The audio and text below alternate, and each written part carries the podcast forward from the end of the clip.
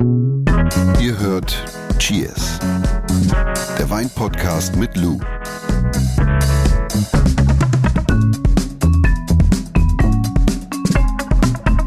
Lou, du reist doch viel, oder? Yes. Mach mal nebenbei die Flasche auf. Upsi. mal, oh, ah, guck mal, was ganz Feines, dazu kommen wir gleich. Mann, eine andere Form der Flasche. Ähm, wenn du viel reist, hast du auch Erfahrung mit ähm, Packtaschensets mit Kompression? Bitte was? Ob du Erfahrung hast mit Packtaschensets mit Kompression, also um das Handgepäck hocheffizient zu packen, weißt du, dann die quasi die Luft rauszunehmen. Habe ich nicht. Ich habe nur so, was ist das denn? Das sind so Stoffbeutelchen. wo Zur Organisation. So, ja. Egal, anderes Thema. Ja, willkommen bei Cheers, dem Weinpodcast mit Lou äh, und mir mit dem roten Faden, äh, dem Flaschenhals einer jeden Folge. Da muss alles durch. Jonas bin ich. Und wenn es euch Spaß macht, sagen wir gleich mal zu Beginn, dann freuen wir uns natürlich über eure Bewertung und über eure Abos. Und wir finden es toll, dass die Cheers-Community wächst und wächst und wächst. Und wenn ihr noch jemanden kennt, der Cheers nicht kennt, dann sagt ihm einfach Bescheid. Bei uns dreht sich heute alles um Wein und Käse. Und wenn ich äh, den Duft richtig wahrnehme, du hast ihn schon Mhm, Ich habe schon eingeschenkt, eingeschenkt, richtig? ähm, dann passt der Tropfen der Woche äh, hervorragend. Der Wein der Woche. Ja, wir haben eine Ruby Port im Glas. Es gibt, ja, so, ich würde jetzt mal sagen, vier Portweintypen und Ruby Port ist einer davon. Und das ist hier auf jeden Fall ein Portwein aus dem Einstiegsbereich. Also das ist so, ich würde jetzt mal sagen, ein, ja, ein Portwein für jeden Tag. Ist so fruchtig, jung, sehr gut zu trinken. Und danach käme zum Beispiel noch eine Reserve oder ein Late Bottled Vintage, hat vielleicht schon mal die eine oder andere gehört, oder auch ein Vintage. Und ich Ganz sehe, wichtig. dass das Glas beschlägt. Richtig, wollte ich gerade sagen. Ganz, ganz wichtig. Immer schön gekühlt servieren, also warmer Portwein macht Schau mal, wie schön. keinen Spaß. Und in Folge 13, ich weiß nicht, ob du dich daran erinnern kannst, haben wir schon einmal ausführlich über Portwein gesprochen Und getrunken. und getrunken. Also wer sich für die Thematik Portwein interessiert, klickt euch da gerne nochmal rein. Da gibt's alle Infos. Und äh, ja, Ja, und jetzt holen wir uns mal. jetzt machen wir erstmal Cheers. Jetzt- ach Jetzt so. fährst du mal einen Gang zurück. so, zwetschgig, ne? Ein bisschen Schoki. Schoki, Schoki. Es dreht sich bei uns um ein Lebensmittel, was unfassbar gut zu Wein passt und äh, was unfassbar gut zu Wein gereicht und gegessen wird, nämlich Käse. Käse. Und ähm, du hast uns jemanden eingeladen, der sich damit auskennt, denn es gibt ja äh, ja nicht nur in der Weinwelt Sommeliers, sondern auch beim Käse. Zu Recht, weil man muss es wirklich sagen, eine wow, sehr komplexe, Eine Welt, eine eigene eine Welt. eigene Welt, eine Welt für sich. Otro ja. Mundo, würde man auf Spanisch sagen. Und einer der Käsesommeliers in Deutschland ist Markus Bornhold. Und äh, Markus, großartig, dass du heute bei uns bist. Ja, moin, hi. Ja, hallo. Markus, warum wird man eigentlich Käsesommelier? Oh, ja, das ist eine gute Frage. ähm, Gleich die erste.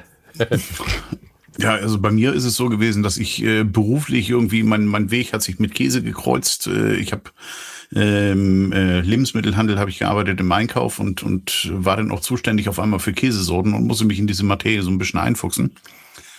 Und ja, wir haben uns gesucht und gefunden, irgendwie, obwohl ich nie was gesucht habe eigentlich. Und äh, ich bin dann immer so, dass ich, dass ich immer tiefer rein muss in die Materie und mir viel Wissen aneigne und äh, habe gemerkt, das ist was wirklich Komplexes.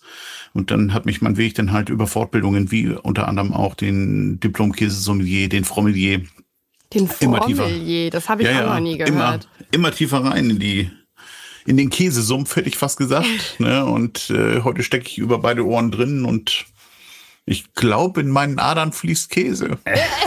Es ist ja auch so herkunftsgeprägt und das allein würde mich schon überfordern. Diese ganzen Namen und wie, wo, was. Also Markus, du hast eine Familie mit Kindern. Lieben sie dich oder hassen sie dich, wenn man den Kühlschrank zu Hause bei euch aufmacht? Oh wow, das ist eine gute Frage. Das ist eine richtig gute Frage. Ja, also das ist, das kommt immer ganz drauf an, ne? Weil das ist ja immer, das ist immer sehr schwankend, was bei uns da so im Kühlschrank ist. Und ich muss sagen, eigentlich ist es eher meine Frau, die denn so mit diesen, ich finde das, ich finde das Wort ja nicht so schön, so Stinkekäse, ne? Also Sag so, ich so, auch so, immer. sagen wir mal, sagen wir mal, wenn ein ein Tilsiter so jenseits der der acht neun Monate ist, dann entwickelt der entwickelt der schon einen gewissen Geruch. Und äh, das ist dann eigentlich eher immer, das ist eigentlich immer so der Lieblingskäse von meiner Frau tatsächlich. Du hast also keinen eigenen Kühlschrank zu Hause. Nein, Bist du wie ich? noch noch nicht. Das kommt noch. Noch, das kommt noch. Markus, du hast ein tolles Buch geschrieben, das hoffentlich bald auf den Markt kommt, mit absoluten Hardfacts in Sachen Käse. Käse für Dummies, richtig? Ja, auch richtig. Ist das so das Einmal-Eins für uns alle? Das kommt drauf an. Also, mein, ich sehe es halt, ich sehe es halt so, so ein bisschen als meine Aufgabe, die die Wertschätzung vor diesem Lebensmittel und ähm, diese diese diese diese Kultur so, so ein bisschen zu zu verbreiten, sag ich mal. Ne? Und das das war so der der Hintergrund, warum ich immer gesagt habe, ich will ein Buch schreiben. Ja, cool. Also es ist quasi da, um mehr Respekt vor dem Thema oder vor Käse zu haben, richtig? Ja, wenn wir mal gucken, also wir haben jetzt heute mit unserem Thema Käse und Wein, haben wir ja schon zwei Lebensmittel beieinander, die ur, ur, uralt sind. Na, also es, es verläuft sich natürlich alles irgendwo im Sande der Zeit, weil irgendwann hast du keine keine, keine Facts mehr. Irgendwann findest du keine Aufzeichnungen mehr. Aber wir können eigentlich davon ausgehen, dass wir als Menschen angefangen haben, Käse zu machen, als wir von den, von den Bäumen geklettert sind und den aufrechten Gang erfunden haben. Und äh, ja, mit, mit Wein und der dritte im Bunde, das wäre dann, das sind, haben wir drei Lebensmittel, die zusammen auch sehr viel Spaß machen können. Bier. Ne? Haben wir also wirklich so unsere ältesten äh, hergestellten Lebensmittel. Grätsch da jetzt direkt mal rein. Mm, Die Kombination von Wein und Käse kann ja mitunter sehr anspruchsvoll sein. Und ich wollte Markus einmal fragen, ob er denn einmal die grundlegenden Inhaltsstoffe von Käse beschreiben könnte und, und warum diese halt eben oft mit Wein kollidieren können. Ja, wenn wir uns mal angucken, wo die geschmacklichen Komponenten herkommen, die wir im Käse finden, da haben wir natürlich in erster Linie haben wir denn, oder was heißt in erster Linie, eigentlich müssen sie alle, alle Viere müssen wir sie irgendwo so ein Stück weit gleich behandeln, ne? weil je nach Käse ist es ja unterschiedlich ausgeprägt. Wenn wir die Säure nehmen, das ist im Wesentlichen, ist es denn Milchsäure. Das haben wir hauptsächlich bei den jüngeren Käsesorten. Ähm, das Ganze verläuft sich dann während der Reifung so, ein bisschen. Das heißt also, ähm, wenn die äh, in der Regel denn, wenn sie im jungen Stadium sind, äh, hast du hast du ein bisschen höheren Säuregehalt, der dann mit zunehmender Reifung so ein bisschen abbaut. Also Säure ist ein Thema, ja. Auf jeden Fall. Ne? Weil wenn wir jetzt zum Beispiel auch eine gewisse Säure im Wein haben, Ja. dann wäre das ein ganz klassischer Verstärker, Säure und Säure, das macht die Sache nicht unbedingt besser. Ob das denn jetzt zu so einem Geschmackserlebnis führen würde, wo man dann sagt, okay, äh, das ist es, wage ich mal vorsichtig zu bezweifeln. So, und wenn wir beim Wein bei der Säure sind, ähm, nochmal ein Gegenspieler, der da nicht so gut zu passen würde, das wäre das Salz aus dem Käse tatsächlich. Ne, weil wir einen relativ hohen Salzgehalt haben. Also denken wir mal zum Beispiel an den äh, niederländischen Cantenar, äh, der nur recht salzig ist. Oh ja, Da wird's- oh ja, das ist richtig. Das hat richtig Power, das Zeug, ja. ja, das, das Nee, wird wirklich. natürlich. Uah. Da müssen wir natürlich dann auch gucken, dass wir dann irgendwie einen Wein finden, ähm, äh, der, der keinen kann. Mhm, hohen, keinen hohen Säuregehalt hat. So, ne? Bitterstoffe, das wäre dann so das dritte. Ah, okay. Das finden wir im Wesentlichen bei Edelpilzkäsen. Also wenn wir jetzt äh, denken so an einen weißen Außenschimmel, so ganz klassisch Camembert oder Brie, der kann ja, wenn der ein Mhm. bisschen fortgeschritten ist in der Reifung, bringt er auch so, so, so ein bisschen äh, herbe Mhm. Noten mit, Stimmt, ja. die ein bisschen schwierig werden können. Und Fett ist ja auch ein Thema, ne? Fett ist auch ein Thema auf jeden Fall, ne? Weil das ist, wobei das beim Käse natürlich eine tolle Sache ist. Das ist zwar heutzutage so, wenn man insbesondere bei den Mädels ja guckt, so, so mit den Ernährungsgewohnheiten, dann heißt das ja immer gleich Fett, um Gottes Willen. Ne? Ja. Ich gehöre ja dann eher so zu der Kategorie, ist der Ruf erst ruiniert. Nee, ich esse Butter auch scheibenweise auf dem Brot. Das ist, das passt Jo, schon. wirklich? Ja, das ist du. Gute Butter, gutes Brot, bisschen Salz, passt das schon. Ja, und äh, Fett reguliert das Ganze halt immer so, so ein bisschen. Ne? Also mit einem, mit einem höheren, höheren Fettgehalt ähm, kann ich natürlich dann auch so, so, so ein bisschen Säure, Salz, Bitterstoffe ausgleichen, sag ich mal. Also Das wie so ein natürlicher Gutes. Puffer in dem Sinne. Ja. So okay. Oh wow. Und natürlich beim Wein haben wir auch das Gleiche im Prinzip. Wir haben Süße, wir haben Säure, wir haben Gerbstoff. Und es gibt halt eben etwas kräftigere Weine, leichtere Weine. Und äh, das dann natürlich im Kontrast zum Käse, da die richtige Balance zu finden, ist mitunter dann gegebenenfalls. Die Harmonie zu finden. Ja, die Harmonie zu finden, sehr, sehr gut. Ja, die Harmonie zu finden kann dann mitunter dann mit Sicherheit anspruchsvoll werden. Okay? Aber wir sind ja heute nicht dafür da, um zu sagen, wie kompliziert alles ist. Sondern wie einfach alles ist. sondern wir versuchen ja heute hier mal einen roten Faden in die Kombination von Wein und Käse äh, zu bringen. Also wir möchten euch heute eigentlich vier Tipps an die Hand geben, wie man da ein gelungenes Match finden kann. Ja, weil das ist ja die Frage, die uns als Weinliebhaber alle interessiert. Also welcher Käse passt eigentlich am besten zu welchem Wein? Ne? Und in Vorbereitung auf die Folge haben wir zwei ja schon einmal, also der Markus und ich, kurz gequatscht. Und wichtig war dir zum Beispiel auch, dass wir einmal ganz grundsätzlich über die sogenannten Harmonieregeln bei der Reihenfolge der verschiedenen Käsesorten sprechen. Und magst du vielleicht einmal ganz grob erklären, was damit gemeint ist und welche Käsekategorien es eigentlich gibt? Ja, das sind jetzt zwei Fragen auf einmal sozusagen. ne? Also das jetzt wird's jetzt wird's fast ein bisschen kompliziert, weil wenn wir in die Kategorie äh, Kategorisierung gehen, mhm. ähm, dann würde ich jetzt mal anfangen mit ähm, wir haben wir haben äh, Frischkäse, Weichkäse, Schnittkäse, Hartkäse und so weiter. Ne? Also mhm. die, diese Geschichte durch. Das würde ich hier erstmal so, so ein bisschen hinten anstellen. Also mhm. wenn wir jetzt die Harmonielehre mal angucken, würde ich jetzt äh, in Bezug auf die Kombinationen im Wesentlichen erstmal sprechen wollen, gerne von, von Verstärkern. Das heißt, wir haben also verschiedene Geschmacksmuster, die sich in zwei verschiedenen Komponenten, also das muss nicht nur Käse und Wein sein, das kann auch beispielsweise Käse, Bier, Käse, Spirituosen oder sowas sein. Wenn wir uns da die Komponenten mal angucken, also was sich, was sich halt gegenseitig verstärkt, das sind so, so einige Sachen sind klar, wenn ich, wenn ich eine gewisse Süße im Käse habe und einen süßen Wein dazu nehme, dann wird das Süße logischerweise auch nicht weniger. Also das mhm. ist, das, das liegt ja eigentlich schon von der, von der Logik her auf der Hand. Mhm. Ähm, genauso wäre das bei, bei Säure. Säure im Käse, Säure im Wein hatten wir ja gerade schon gesagt. Auch nicht so unbedingt das schönste Erlebnis. Und auch äh, Bitterstoffe im Käse, Bitterstoffe im Wein. Auch das äh, würde in der Regel nicht so ganz funktionieren. Verdecker, das wäre die zweite Kategorie. Und da sind wir dann auch schon wieder so, äh, ja, fast im Küchenbereich auch. Ne? Also wenn wir zum Beispiel nehmen süß und salzig, das ist ja, das ist ja in den letzten Jahren immer wieder durch die, durch die Amerikaner rübergekommen, wenn man so denkt, zum Beispiel an Brezelstückchen in der Schokolade oder mhm. sowas. Ne? Das ist mhm. ja, das ist ja doch eine ganz interessante Kombination. Brauchen wir aber gar nicht so weit weggehen. Hier in Schleswig-Holstein haben wir zum Beispiel in der Küche das Broken Söd. Ne? Also wenn man sowas wie Birnen, Bohnen, Speck nimmt, äh, dann machen wir es ja. eigentlich schon seit Ewigkeiten so, dass wir, dass wir äh, salzige Sachen und süße Sachen miteinander kombinieren. Kombinieren, ja. Mhm, stimmt. Ja. Ja, süß und bitter kann sich ausgleichen, ähm, beziehungsweise gegenseitig so ein bisschen verdecken. Süß und sauer und äh, salzig und bitter, das wäre dann auch noch eventuell nochmal so eine Möglichkeit. Okay. Soweit die harmonischen Regeln sozusagen. Äh, um es mal mit äh, vielleicht deinen Worten zu sagen, äh, Markus, nur mal Butter bei die mhm. Fische. Ähm, äh, welcher Käse passt denn äh, am besten zu welchem Wein? Und Lu, ich glaube, du hast dir vier verschiedene Tipps in Anführungsstrichen überlegt, oder? Mhm. Ich denke, Markus kann da gerne nochmal eingrätschen, dass es grundsätzlich auf jeden Fall Sinn macht, dass man darauf achtet, dass der Wein und der Käse möglichst die gleiche Intensität aufweisen. Also frei nach dem Motto, gleich und gleich gesellt sich gerne. Und vier Tipps, richtig, habe ich mir aufgeschrieben. Und der erste Tipp wäre in jedem Fall, dass eben zu milden und cremigen Käsesorten am besten Schaumweine passen.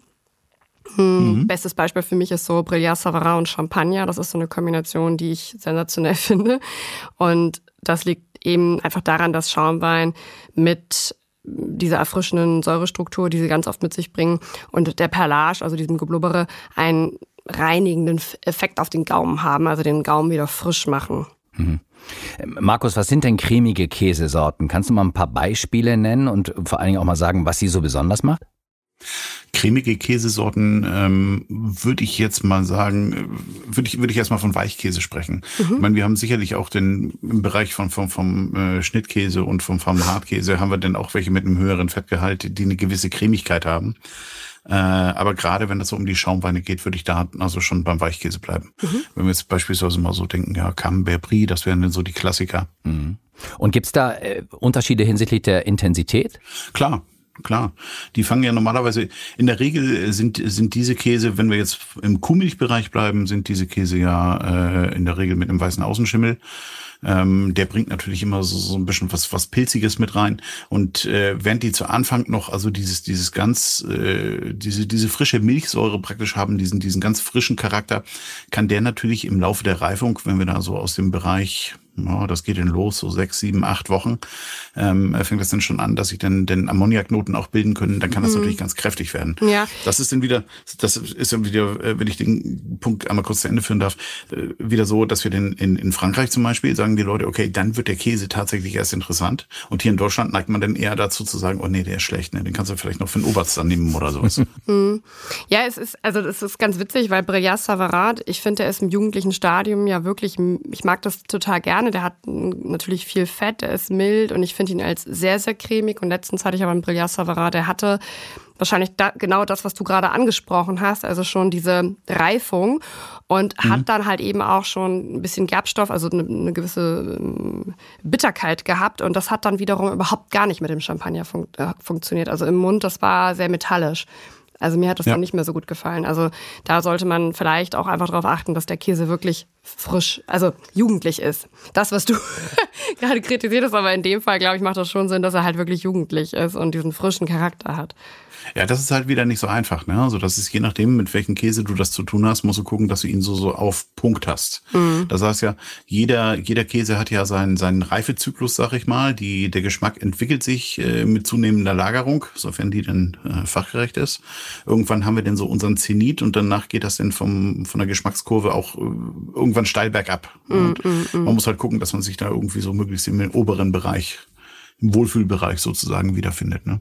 Mhm. Lou, Tipp Nummer eins waren milde, cremige Käsesorten ähm, passen gut zu Schaumwein. Tipp Nummer zwei? Tipp Nummer zwei wäre in dem Fall, dass zu gereiften Hartkäse am besten wirklich kraftvolle Rotweine passen. Und das liegt meiner Meinung nach darin, dass das konzentrierte Fett der gereiften Hartkäsesorten die Tanninstruktur der Rotweine ausbalancieren kann. Mhm. Und mein Lieblingsbeispiel ist da eigentlich auch gereifter Manchego und Rioja, also ein kräftiger Tempranillo. Mhm. Passt, Markus, oder? Das hört sich gut an. Bin gibt's, ich ja erleichtert hier. Welch, welche weiteren äh, Hartkäse-Artensorten gibt es denn noch? Und wann spricht man übrigens von gereift? gereift äh, kann, kann drei Tage sein. Gereift, gereift kann aber auch, äh, gehen wir mal von, von dem Parmigiano Reggiano aus, äh, mhm. gereift kann aber auch 72 Monate sein. Okay. Ne, also die Wahrheit liegt irgendwo dazwischen und im persönlichen Empfinden. Ähm, Sache ist halt die, dass wir, ähm, wenn wir von Hartkäse sprechen, dann haben wir grundsätzlich erstmal eine Reifezeit von drei Monate. Weil das ist in, äh, zumindest das, was nach deutscher äh, Definition in der, in der Käseverordnung vorgeschrieben ist.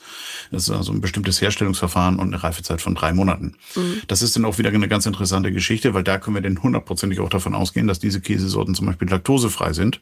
Wenn wir jetzt irgendwelche Hörer mhm. mit dabei haben, mhm. die sagen, okay, Käse und Wein würde ich vielleicht gerne probieren, aber mit der Laktose, da bin ich mir dann immer nicht so ganz sicher.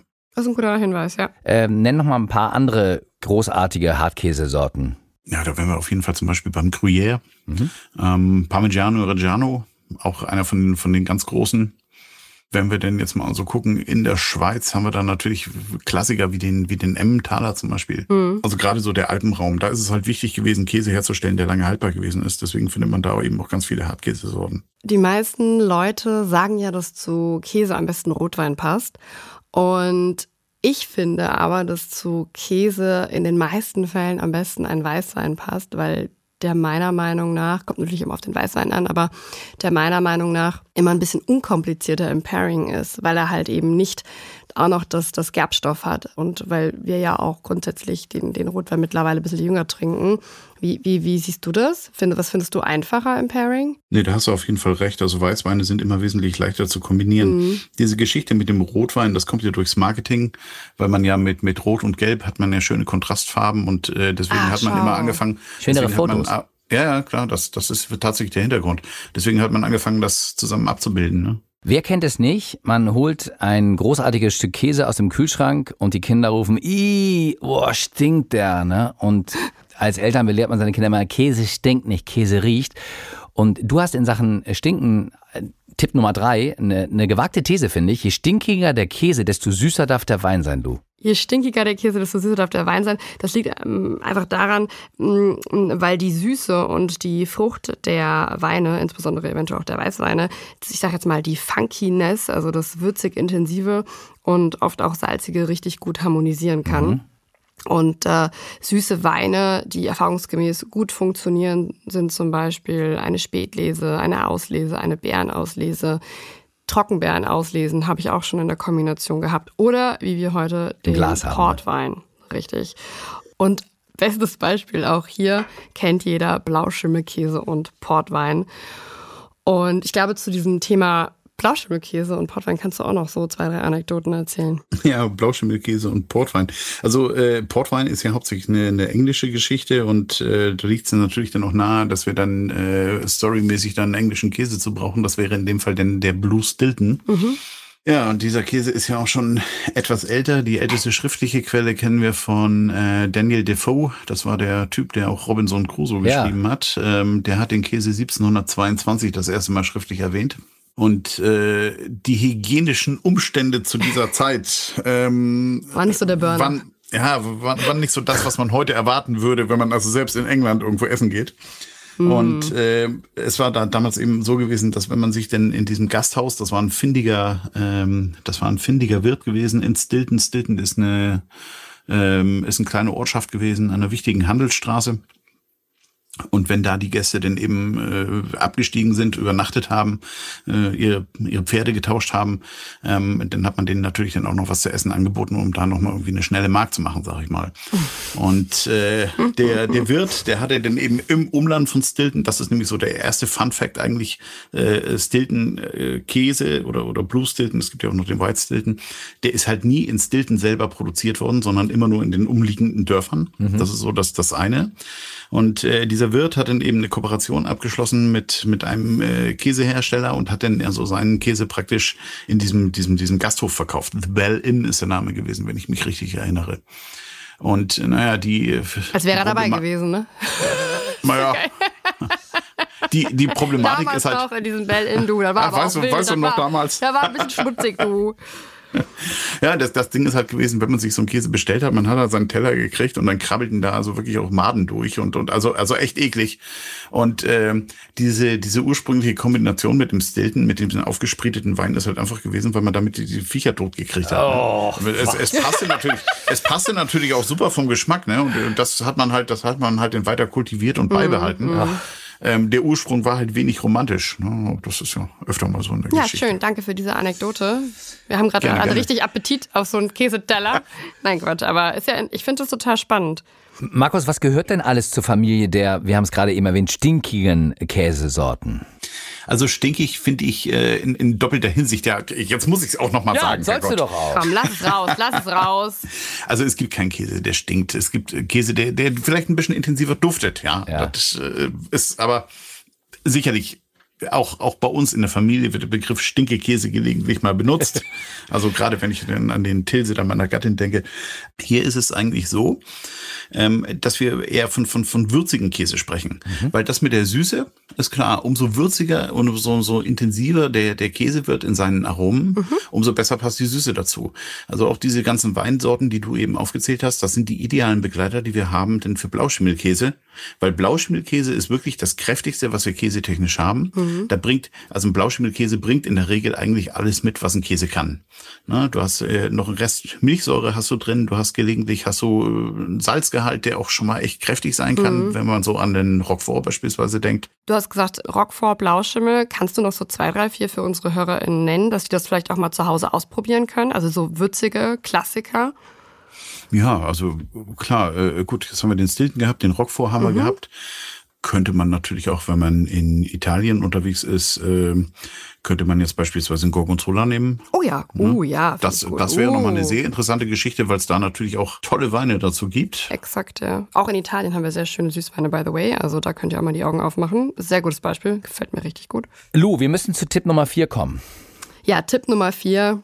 Eh klar, what grows together goes together. Oder War klar. es war klar, dass du die wieder bringst. Ne? Ja, weil es einfach funktioniert oder äh, zu Deutsch, was zusammenwächst, das passt in der Regel auch zusammen. Äh, und wie es bei anderen Gerichten auch der Fall ist, ist es halt eben auch bei Käse der Fall. Es gibt etliche Käsesorten aus etlichen Regionen, die natürlich auch genau nach dem Wein der Region verlangen. Und äh, diese Kombinationen funktionieren in der Regel auch extrem gut und machen halt einfach richtig viel Spaß. Also zum Beispiel Gruyère und Pinot Noir, also Spätburgunder, super Kombination. Markus, ist das äh, ein Slogan oder eine These, die du teilst? Auf jeden Fall. Ich finde das, ich finde das heute noch total faszinierend, weil es gibt ja irgendwie nichts Wissenschaftliches, warum dieses Prinzip so funktioniert. Ne? Aber das, Ja. was aus gleichem, aus gleichem Boden gewachsen ist, äh, das, das passt in der Regel, passt das, ich hätte fast gesagt, wie Asche auf Eimer, ne? Ja, ja, wirklich. Also das ist nämlich, das ist, ich finde es auch gut, dass du es nochmal ansprichst, weil wenn man das versucht logisch zu erklären, also irgendwie hat man so eine, ich habe beinahe gesagt, so eine interne Logik im Kopf. Also ja klar, das muss ja funktionieren, weil die das irgendwie seit Jahrhunderten oder weiß ich nicht, seit wie lange gemeinsam auch zusammen konsumieren. Aber warum jetzt genau dann der Spätburgunder da wächst und der Käse so gemacht, ich habe keine Ahnung, ja. Das ist ja, ich weiß nicht, äh, spricht man im Weinbau auch vom Terroir? Ja, natürlich. Okay. Ja, das, das ist beim Käse eben auch eine sehr starke Geschichte. Ja. Ähm, ich, ich denke mal, dass es denn, dann muss es irgendwo so ein Stück weit ja das Terroir sein, dass die Sachen miteinander, die Lebensmittel miteinander verbindet. Ja, es muss irgendwie, ich, ich weiß es nicht, aber ich, es funktioniert auf jeden Fall. es funktioniert. Ja, das ist doch die Hauptsache. Äh, Stichwort Terroir, welche Folge war das, Jonas? 53. 53, könnt ihr euch gerne mal anhören. Da sprechen wir über Terroir und erklären mal, was das da überhaupt zu bedeuten hat. Und ihr beiden, ich habe noch eine Idee. Ähm, Markus droppt mal fünf bekannte Käsesorten, möglicherweise aus verschiedenen Ländern. Äh, und du, Lou, überlegst dir den passenden Wein dazu. Also so, in Anlehnung, so in Anlehnung Ja. an What Grows Together Goes Together. Okay, let's go. Okay. Okay. Ja, würde ich mal anfangen. Aus dem Herzen des Val de Loire, Celle-sur-Cher. Das ist, Markus, was für ein Käse? Ein weicher Käse, harter Käse? Das ist ein, das ist ein Weichkäse. Das Besondere ist, es ist aus Ziegenmilch. Ist auch ein Klassiker im Wine- und Food-Pairing-Game. Celle-sur-Cher geht meiner Meinung nach extrem gut mit Sancerre und äh, hinter Sancerre versteckt sich die Rebsorte Sauvignon Blanc. Das ist einer meiner Lieblingsweine, Sancerre. ne? Ja? Ja. Ist ein bisschen subtiler, ne? Ist nicht so in your face. Testig, testig, Ja. auf jeden Fall. Äh, zweite Käsesorte, Markus. Hm, da würde ich mal gucken in die Schweiz. Ich würde mal sagen, ja, lass uns jetzt mal, Herbst steht vor der Tür. Raclette? Raclette. Also hier Käse. Was, sag, sag mal was zu Raclette, weil Raclette, das ist ja irgendwie, das, äh, das ist ja so der Ist deutsche Ha- liebste ist, Käse. Ist das ein ne? Hartkäse, der zu Weichkäse wird, oder wie? Es äh, müsste im Bereich des Schnittkäses tatsächlich noch liegen. Ja. Es gibt ja Raclette, ist ja eigentlich heute so, so, so ein Sammelbegriff. Ne? Also der Original Raclette, das ist der Schweizer Raclette du Valais. Ähm, der Waliser Raclette, ähm, meistens in Deutschland wird äh, französischer Raclette verkauft. Das ist meistens industrielle Herstellung. Da gibt es eben ganz viele verschiedene. Das, der Punkt ist halt einfach, ne, also man kann hier gerne kreativ sein, ähm, was man sich hier ins Pfännchen packt. Äh, Hauptsache, der Käse hat eine gute Schmelzeigenschaft und, und dann ist es gut. Ne? Das, das ist es. Ich wollte gerade sagen, weil ich war schon öfters in der Schweiz und ich durfte mal so ein traditionelles Raclette mitmachen, aber es war gar nicht so eine Touri-Klitsche, sondern einfach eine traditionelle Stube, wo die da Raclette gefeiert haben. Und ich wollte genau in dem Moment sagen, der hat ja auch so eine gewisse Würze. Und äh, die hatten eine riesige Weinkarte, nämlich fast ausschließlich bestückt mit Gutedel. Also in Deutschland äh, Gutedel, das, das ist, ist ein leichter, dezent aromatischer Weißwein mit wenig Alkohol und äh, in, in der Schweiz heißt der unter anderem halt eben Schassler. Ja? Also deswegen würde ich jetzt zum Raclette äh, sofort sagen, Perten Schassler dazu. Käse Nummer drei. Käse Nummer drei. Habe ich auch wieder so einen kleinen Sammelbegriff. Ähm, lass uns nach Italien gehen. Pecorino. Pecorino. Ja, erklär mal ganz kurz. Pecorino ist äh, ein Hartkäse auch.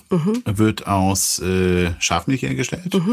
Und ist eigentlich auch mit einer der ältesten Käse der Welt, wenn man so will. Ne? Mm, mm, mm. Ich würde jetzt dazu einen, ja, ich würde dazu einen Sangiovese matchen. So einen mittelkräftigen Rotwein, der im Einstiegsbereich mit Sicherheit auch noch ein bisschen Frucht hat, nicht eine ganz so aggressive Gerbstoffstruktur und eine gute Säure. So, das wäre jetzt so, so ein rustikaler, klassischer Sangiovese, würde ich dazu matchen. Okay.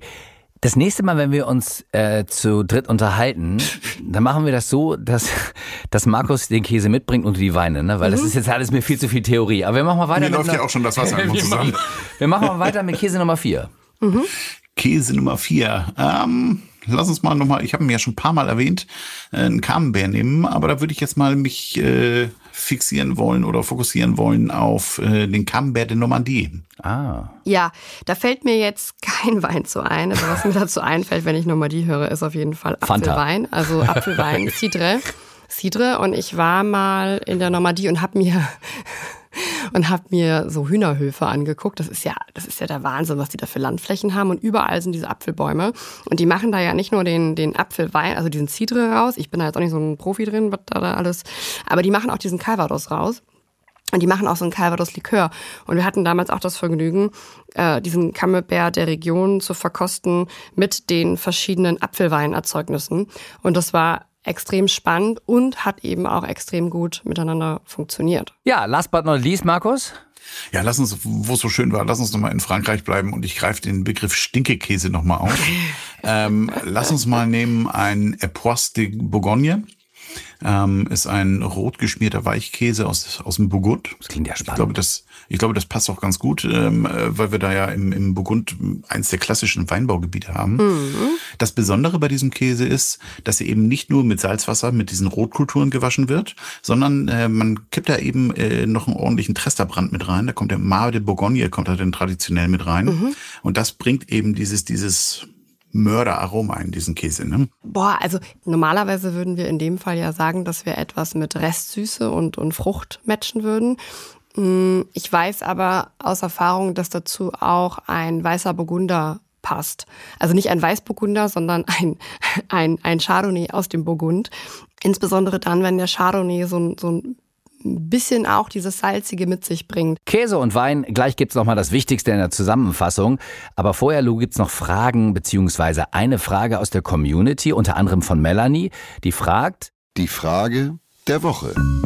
Kann Lou ein spezielles Aromarad empfehlen, um mehr über Duftrichtung zu lernen? Ja, kann ich empfehlen. Es ist ja immer so, wenn du in einer Weinverkostung hockst und dann, äh, weiß ich nicht, moderiert da irgendjemand ab und dann denkst du dir immer, was riecht denn der da alles aus dem, in dem Wein? Ich rieche irgendwie immer nur das Gleiche. Es ist aber so, dass man das Erkennen von Aromen trainieren kann und um das zu trainieren, bietet sich auf jeden Fall der Kauf eines Aromarads an. Es gibt zum Beispiel zwei Aromaräder, also einmal für Rotwein und Weißwein. Neben diesen Aromarädern gibt es aber auch Aromabars. Die Was ist sind, das? Das ist so ein Köfferchen oder so eine Pappschatulle und da hast du da so kleine Ampullen drin. Für die jede, Pros. Ja, zum Üben. Nee, zum Üben. Ich finde, das ist wirklich praktisch und das haben wir früher im Sensorikunterricht auch gehabt. Also jetzt Mhm. nicht diese Köfferchen, aber die hatten halt in der Pipette. Die sind zwar etwas teurer, wenn man aber neu im Weingame ist, lässt es sich damit sehr gut trainieren. Im Speziellen gibt es übrigens auch Aromabars für Fehlaromen. Also wenn man nicht weiß, wie riecht denn jetzt eigentlich ein Böxer, was kann ich mir darunter vorstellen, wie riecht denn jetzt eigentlich der Korkschmecker, dann kann ich mir auch so ein Aromaköfferchen kaufen, speziell für Fehlaromen. Also sehr, sehr praktisch. Jetzt hast du mich erwischt, ne? Dafür sowas bin ich ja empfänglich. Ich muss jetzt mal googeln, Aromabar. Das Aromarad lohnt sich. Entweder kaufen, basteln mit viel Liebe oder ihr könnt es euch auch downloaden. Den Link findet ihr bei uns in den Shownotes. Kommen wir zum Resümee heute. Käse und Wein passen fein. Nein, wir haben viel gelernt, wir haben viele Tipps ähm, und wir fassen nochmal das Wichtigste zusammen. Gerne, gerne ergänzen. Äh, aufgeschrieben habe ich. Äh, wichtig, die Harmonieregeln beachten. Dann, äh, je stinkiger der Käse, stinkiger mal in Anführungsstrichen, Also würziger, je würziger, würziger, der Käse. desto süßer darf auch der Wein sein. Ähm, zu cremigen, milden Käsesorten passen hervorragend Schaumweine. Zu gereiften Hartkäse passen am besten kräftige Rotweine. Und gereift, hast du ja gesagt, ist eigentlich ein Begriff, der variabel ist, Markus. Es können drei Tage sein, können aber auch, wir haben über einen sehr gereiften französischen Käse gesprochen, äh, oder, oder auch der, der Parmigiano, im Endeffekt ist ja auch gereift, ne? können dann auch äh, drei Jahre sein. Ja. Ja. Und what grows together goes together. Das ist, glaube ich, Geht ganz, ganz wichtig. Das haben wir in die, das kam in dieser Folge wieder raus. Nein, es ist so. Ja, es funktioniert einfach. Und dann macht es halt auch Spaß. Markus, das war großartig. Dich als Gast bei Cheers. Ich habe noch eine Frage zum Schluss.